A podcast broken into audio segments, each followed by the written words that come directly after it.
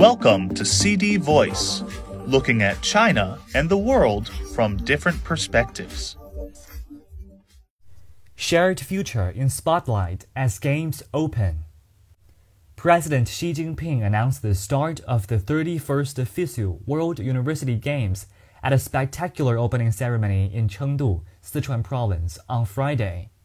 Applause filled the 40,000-seater Dong'an Lake Sports Park Stadium as Xi declared the opening of the first large international sporting event to take place in China since it adjusted its COVID 19 response mechanism late last year. Apart from medals, student athletes taking part in the event are also looking forward to bringing home fond memories of China and new friendships, athletes and officials said. A total of 6,500 student athletes from 113 countries and regions will compete in 269 events across 18 sports at the Chengdu Games, which run until August 8th. The event is the third Summer University Games held on the Chinese mainland, following those in Beijing in 2001 and Shenzhen in 2011. Huai Jinpeng, president of the organizing committee of the Chengdu Games, and Minister of Education, extended a warm welcome to young athletes and coaches from all over the world at the opening ceremony. Tonight, the world is turning its eyes to China and to Chengdu in particular to witness university students from across the globe coming together to celebrate this splendid gathering of youth and embark on a journey of self transcendence, Huai said. Leonz Eder, acting president of the International University Sports Federation, thanked China, Chengdu, the members of the organizing committee, and the volunteers for their contribution to making the grand event happen. Eder said that the magic of the FISU World University Games was the fact that it brought together so many young people from so many different countries and regions.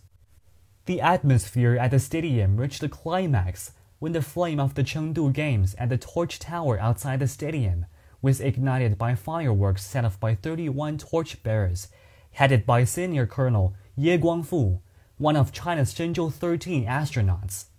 Eder said in an interview with China Daily on Thursday that the World University Games continue to be highly regarded as a competitive, international, and multi sport event. Not only does the event enable current elite and emerging athletes to compete against the best in their sport, but it also provides a platform from which many student athletes launch their international careers, Eder said. But competition is not everything at Chengdu Games because the event can also help young people from all over the world learn about different cultures and boost understanding, especially about China, he added.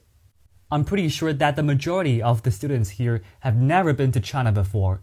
What they have learned about China in the Western media is one thing, but come to here to see Chengdu and feel hospitality of the people will be something else, Eder said. He added that, besides doing their best, he hopes the students athletes can take the opportunity to meet other students from all over the world and make new friends, which is as important as competing. The Chengdu Games offer students athletes great opportunities to meet others from different countries who have the same goal, which combines top-notch sports performance with intellectual pursuits, said Syed Abdullah Ayaz, a taekwondo athlete from Australia. I have watched many opening ceremonies of international sporting events on TV since I was a child, and now I've got to experience it myself. I'm looking forward to all the different cultures that are going to be represented here. I sat ahead of the opening ceremony.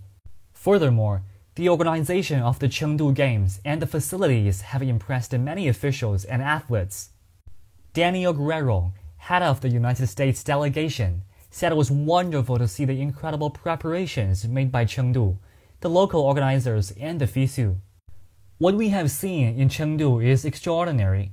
I hope all the athletes could compete in a friendly environment and get to know the cultures of different countries, Guerrero said.